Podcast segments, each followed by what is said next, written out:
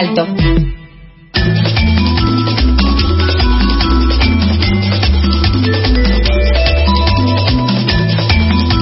11 horas 39 minutos y como recién escuchaban, pasamos por alto la agenda y le damos la bienvenida a la personaje de esta semana. En este caso estamos en comunicación con Mora Navarro. Ella es cantante y compositora. ¿Cómo estás, Mora? Buen día.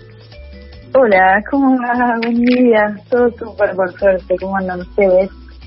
Bien, bien, muy bien. Eh, nos alegramos que esté todo súper. Acá te saludamos Charlie y Alejo, que, perdón, y Charlie y Joaco. Eh, mira, ya se me mezclan los nombres. Me pongo nervioso eh, con las entrevistas de personajes a veces, ¿viste? Cuando te agarran la mañana medio dormido. Eh, Tranqui que yo estoy en esas, o sea, estamos todos en la misma situación. Ah, perfecto, estamos en sintonía entonces. Quería consultarte porque, bueno, nos enteramos que hace poco tocaste en camping, obviamente con protocolos y al aire libre, eh, pero bueno, ¿qué, ¿qué, qué, era lo que más extrañabas de tocar en vivo? ¿Qué notaste de distinto o de bizarro a las experiencias que habías tenido pre-pandemia?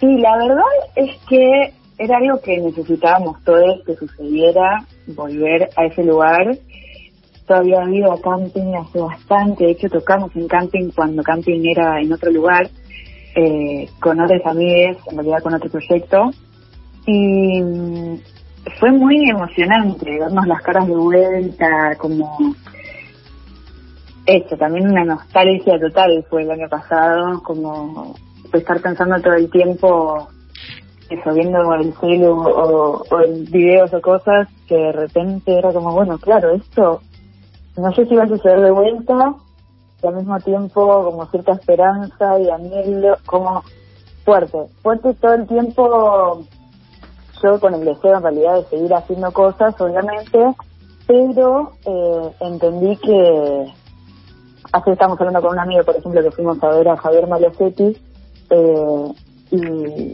y decía como, wow, hace un año no veía nada en vivo qué fuerte es la sensación en el cuerpo y cómo se siente la espalda, ¿no? Cuando no está. Y eso fue como, claro, es, fue como lo más postergado, digamos, durante la pandemia, porque obviamente tenía sentido, este tipo de eventos nuclean a un montón de gente, al mismo tiempo dan trabajo a un montón de gente, entonces esa dicotomía en decir como, claro, eh, el mundo necesita que paremos, eh, ok, lo podemos hacer por un tiempo hasta que el año pasado yo me acuerdo de un momento que ya estábamos caminando por las paredes, como dan, ¿qué hacemos? Sí, y, eh, y, por eso también es que, es que, hablamos con un montón de colegas y generamos ahí redes de contención muy muy especiales para para poder seguir con, con esto, ¿no? Como de una forma que no que sea lo más segura para todos en realidad. Que eso es lo hermoso que tiene camping también, que eh, el protocolo se cumple súper bien, están todos ahí dispuestos a, que sea lo más seguro posible el, ambiente. Me parece que eso es lo mejor, porque yo toqué tranquila el otro día por eso. Eh, y está buenísimo también que sea al aire libre, eso fue hermoso, realmente, una experiencia preciosa. Y justo tuve la posibilidad también de volver al, el fin de semana siguiente, y fue el fin de semana pasado, porque tocaba otro amigo que me invitó a cantar, y me encantó, de verdad me encanta, que es precioso, y está buenísimo porque hay bandas muy distintas tocando ahí, y eso está buenísimo, como para ir a ver y a disfrutar el día, sobre todo con días lindos, la verdad, super bajo. Sí, y también es algo que te permite seguir en movimiento. Y con respecto a esto que mencionabas vos, de, estas ganas de, de, seguir haciendo cosas eh, pese a la pandemia, eh, bueno, sacaste un tema hace poquito, OE, y en octubre del año pasado habías hecho una sesión en vivo. Eh, ¿Cómo fue, digamos, grabar en pandemia? ¿Cómo te pegó el tema de la productividad de este último año y medio? Y la verdad es fuertísimo, o sea, yo agradezco constantemente a estas redes de las que hablaba como me parece que de toda la gente sensible en general, no solamente los artistas, como la gente que, creo que en realidad todo el mundo, no la gente sensible, me retracto, a toda la gente eh, que le pegó de alguna forma la pandemia en sí, eh, en un momento a, mí me pasó que me generó mucha angustia y después llegó un punto en el que dije como, bueno, no puedo quedarme estancada acá, como no no es algo lindo ni para mí ni para el mundo, como que hay hay que generar herramientas de lo que tenemos, de los privilegios con, los que contamos. Eh, y bueno, y, fue ahí que, que, empecé a hablar con varios de mis amigos, eh, artistas de diferentes, eh, también como rubros distintos. Y, ahí empezamos a, pensar, ¿no? Como, ¿cómo hacemos para, para seguir con esto? Pero no seguir como en plan, necesitamos que todo vuelva a ser como antes, sino como, bueno, esta es la situación con la que contamos ahora, ¿cómo hacemos para hacernos herramientas para afrontar esta realidad y para seguir generando y aportando a la cultura y al arte. Eh, entonces, ahí, bueno, el año pasado empecé a, formarme, por ejemplo, en producción musical, que era algo que yo no sabía. Yo, como que hace varios años, o sea, estudio canto y esas cosas que me son herramientas para, por ejemplo, producir coros o diferentes arreglos vocales, pero nunca había estudiado producción, por ejemplo. Y me hice amiga de Lupe, que es una música que admiro un montón, y ella estaba dando unos cursos de, producción con, con live. Y dije, wow, o sea, como que nunca creí que yo iba a poder hacer algo así, como que siempre tenía en mi mente que eso era para gente en, particular, que quizás estudiaban años y años, y generalmente en mi cabeza eran varones por alguna razón. Eh, y bueno, resulta que empecé a estudiar ahí y, eso me nutrió muchísimo como para crear y para armar así colaboraciones y, compartir música con mis amigos. Yo eh, en mi proyecto, la verdad es que yo aportaba desde los temas, o sea, los temas son míos, pero los arreglos los hacíamos entre, todos eh, y la producción se encargaba particularmente Ida Silver, que es el, bajista de la banda, pero ahora con esas herramientas que, que fui absorbiendo el año pasado, eh, como que siento que tengo una formación más interesante también para aportar a la música desde formatos muy distintos también, como desde cuestiones que tienen que ver con la creación de la música, con quizás producir temas que no son míos, eh, quizás me está pasando con varios amigos que de repente me invitan a escuchar sus nuevas músicas y, me piden como algún consejo o, algo que, que ve es como mi perspectiva sensible de, la música. Y yo creo que también necesitaba aprovechar ese momento de parar tanto como para formarme. Y la verdad lo, lo pude aprovechar y es un privilegio total como haber vivido eso. El año pasado fue muy muy interesante y me generó un montón de herramientas como para crear con mis amigos que es lo mejor para mí el compartir es la mejor instancia de la vida Hola Mori, ¿cómo va? Joaco te saluda. Hola, Joaco. eh, y te quería preguntar en este sentido, estabas hablando de con la composición de los temas o, eso, a la hora de, de ponerte a, a escribir. ¿Tenés algún tipo de rutina o, cuál es tu antídoto, digamos, contra la hoja en blanco? Sobre todo en estos días que claramente es más difícil inspirarte o encontrar así inspiración. Y es raro. O sea, a, mí me pasó el año pasado, por ejemplo, que empecé a través de estas herramientas de producción a encontrar diferentes eh, formas de generar melodías, por ejemplo, ¿no? Dentro del live, por ejemplo, a veces surgen primero melodías y después le pongo las letras, o a veces lo que hago es escribir algo y después le pongo una melo.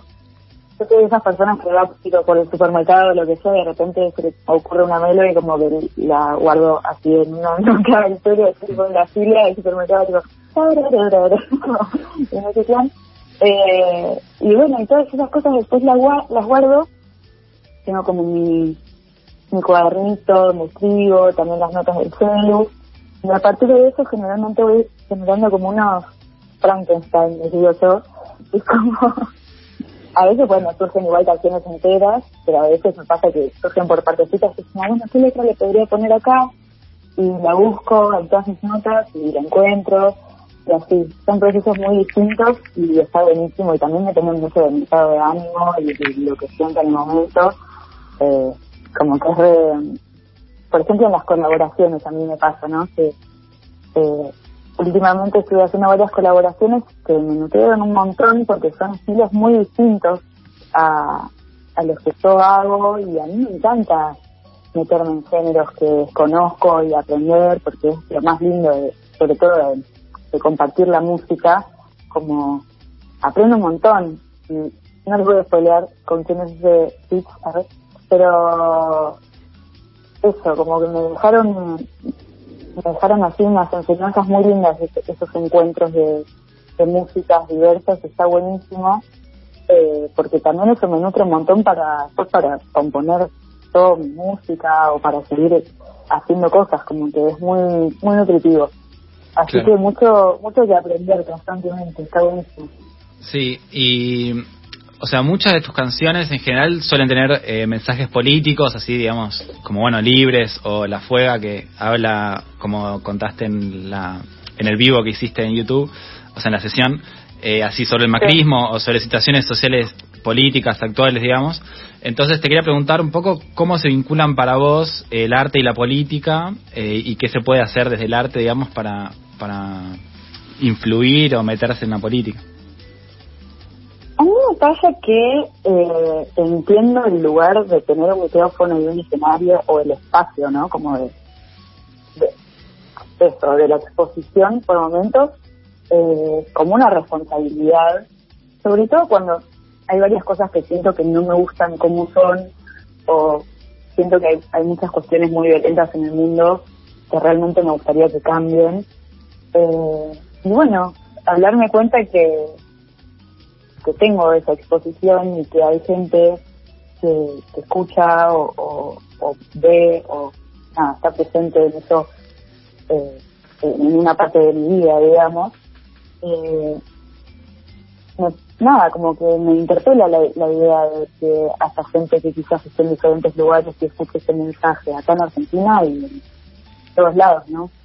Es muy loco porque hay mucha gente, por ejemplo, en México hace poco, eh, ah, hubo un femicidio muy horrible eh, que salía tipo en todos los medios en México, creo que también tipo acá en Argentina, y resulta que, que me escribió un montón de gente de México diciéndome, tipo, su canción nos acompañó en este vuelo horrible.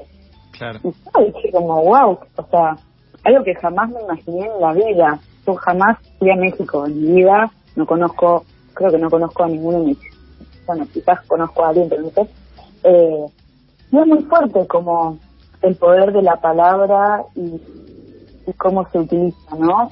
Yo, a partir de entender que es una responsabilidad, no se sabe que soy una persona súper sensible y, que a veces necesitas eh, comerte la peli de, bueno, ok, vamos a hablar de esto, y tipo, es algo fuerte, entonces eh, hay que hay que ponerse, ¿no? En ese rol de hacerlo eh, muchas veces me ha pasado de tocar en lugares y decir, tipo, bueno, puedo cantar o no libre, porque dependiendo del contexto también. Eh, y a partir de, eso dije como, bueno, voy a hacer lo que quiera. o sea, no, no quiero estar eh, coartada de libertades por eh, ningún tipo de, de situación que me resulta ajena. Yo soy una persona muy respetuosa generalmente. Eh, pero si realmente confío en el mensaje de las cosas que digo y eso, eh, siento que es muy importante decirlas. Eh, y bueno, y el año pasado me empezó a pasar eso, que, que quizás no, no surgieron tantas canciones así como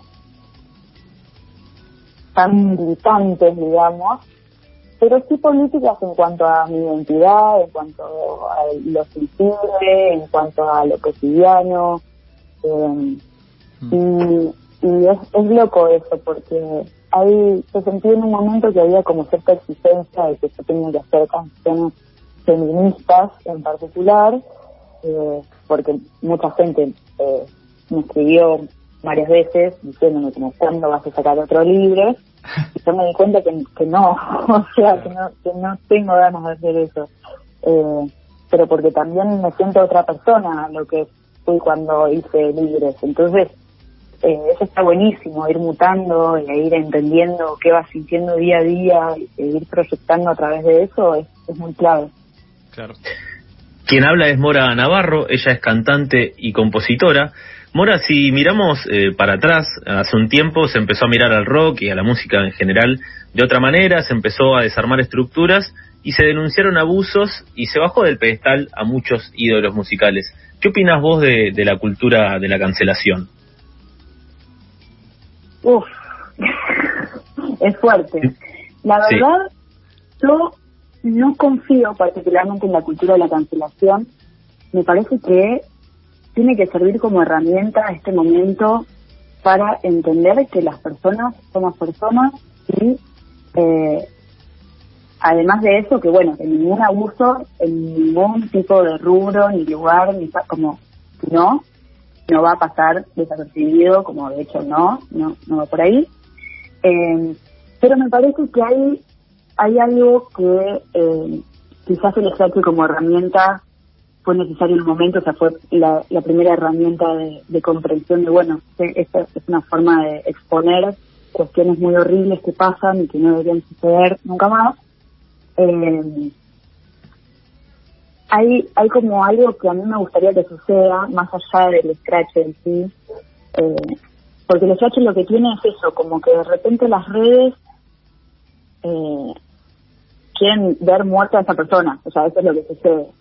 Por lo menos eh, yo lo siento así por, por las redes sociales, eh, sobre todo en Twitter, o sea, a la primera de cambio que escrachan a alguien, ya están todos tipo queriendo sacar a esa persona de la sociedad. Eh, y que no trabaje más. No, como, como nunca, como hacer como si nunca existió en, la vida, ¿no? Eh, en general, eh, tipo, sacarlo del mundo. Y es algo que no funciona así. Lamentablemente, o sea, no, no existe esa forma. Y digo lamentablemente porque no, no me parece que sea algo, que sea una herramienta tan desarrollada, ¿entendés? Como que no, no me parece que tenga sentido realmente el tema del escrache, sino llama a la reflexión yo lo que siento es que hay muchos scratches y que tienen que ver con la, cultura de la cancelación, que lo único que hacen es violentar a la persona que hizo algo mal. Y también no el tema del bien y del mal y del moralismo en general. Eh, me pasa eso, como que siento que para que sea una herramienta piola realmente para reflexionar y para intentar que, esas actitudes o, mecanismos se repitan, eh, es necesario darle como una vuelta y repensar esas cosas, no simplemente eh, demonificar a la persona que hizo lo que hizo, sino como, bueno, empezar a pensar, bueno, ¿de dónde salió esto? ¿Por qué? ¿Por qué sucedió de esa forma? Ok, y, no ir más allá, digamos, de la violencia que te genera ver que una persona hizo tal cosa. Eh, me parece un momento re interesante para pensar esas cosas eh, sobre todo si tenemos ganas de que cambie el mundo en que estamos, es muy doloroso y muy perverso en momentos, me parece que eh, es importantísimo que no eh, nos unamos tan fácilmente a detonar a las personas por las redes sociales, que es algo que veo mucho. Hay mucha gente que no sé si es porque, sobre todo en Twitter, porque yo no uso mucho Twitter, pero me meto cada tanto, y veo que es como una catarata de odio mal. Sí, violencia. Y veo como, es, es muy fuerte, eh, como eso, eh, es como el bullying constante también, más allá de personas que hayan, que sean, sean personas que hayan sido tratadas o personas random o tipo gente con exposición o lo que sea, hay mucha, mucha bullshit, la verdad. Y, y eso me, me pareció dolorosísimo, porque no me parece que sea algo que, que invite a la reflexión, sino como eso, simplemente dejar lo peor de nosotros en las redes sociales, tipo exponerlo y decir como, bueno, esto es todo, y me parece que va muchísimo más allá de eso, y hay muchísimo más que reconocer y que realmente poner sobre la mesa, ¿no? Mora, eh, te agradecemos por tu tiempo, por eh, bueno haber charlado con Pasadas por Alto, con FM La Tribu. Y antes de despedirnos, eh, quería preguntarte si estás trabajando en algún proyecto ahora que, quieras comentarle a los oyentes o es todo secreto. Gracias a ustedes, fue un placer total. Y ahora justo estoy, nada, todos estos días estuve haciendo un montón de, de burocracia y cosas así para meterme en un montón de convocatorias distintas que hay, que están buenísimas. Hoy, por ejemplo, cerró la Bienal. Y me recopé para la Bienal, hay que, hay que mandar un par de tracks y unas cosas. Y estoy grabando un montón de temas que la verdad me tienen muy, muy feliz eh, porque estoy aprendiendo un montón mientras los hago son canciones que solemos tocar en vivo y que la idea es sacarlas como un disco a fin de año. Así que nada, estoy muy, muy, muy feliz con eso y creo que va a estar buenísimo. Perfecto, estaremos expectantes entonces. Y sí, ahora, antes de despedirte, esto eh, es real, antes de despedirte, vamos a jugar un juego medio rápido eh, que nunca se hizo en la radio, un ping-pong de preguntas y respuestas. Mi compañero Joaco te va a hacer un par de preguntas y vos tenés que responder lo primero que se te venga a la cabeza. Ok. Bueno, dale, empecemos. ¿Qué querías hacer cuando fueras grande? Arquitecta. ¿Qué le dirías a tu yo de hace 10 años? Tranqui. si pudieras aprender a hacer algo nuevo, ¿qué elegirías? Carpintería. ¿Aceptarías un cargo político? Puede ser. ¿Cuál te gustaría que te ofrezcan? ¿O cuál aceptarías? Mm. pregunta. no, sé, nunca me lo puse a pensar. Está bien. ¿Tenés algún autógrafo, alguna foto con alguien famoso? Uf. Y es que no sé, ¿con quién? Ah, sí, con Chico Collier. Mira, bueno. ¿Cuándo te diste cuenta que, estabas creciendo? El año pasado. eh, y una muy importante para lo que es este programa, es una pregunta que marca un antes y un después. Si tenés una docena de facturas sobre la mesa, ¿cuál agarras? Uf, difícil. Con crema pastelera, sin duda. Genial. Si tiene dulce de leche también, ya está, tipo, El éxito. El éxito. Y por último, ¿tenés alguna anécdota con la tribu? Eh, ¿Una anécdota con la tribu? Sí. Mm, Blancazo. Está muy bien. Bueno, la estás generando ahora entonces. Sí, ya tenés una para contar. La verdad queda para la historia. Con este cincoazo. Genial. Perfecto, Mora, muchas gracias. Eh, pasaste sin ningún problema el ping-pong, eh, preguntas y respuestas. Y bueno, nos estaremos. Ahora voy a eh, qué cargo me gustaría. Dale. sí, sí. Eh, bueno, nos estaremos cruzando en el futuro, tal vez cuando podamos eh, recibirte en el estudio, efectivamente lo hagamos. Así que bueno, mucha suerte para lo que viene. Muchísimas gracias, me hizo un placer. Ahora sí, vamos a escuchar OE justamente de Mora Navarro.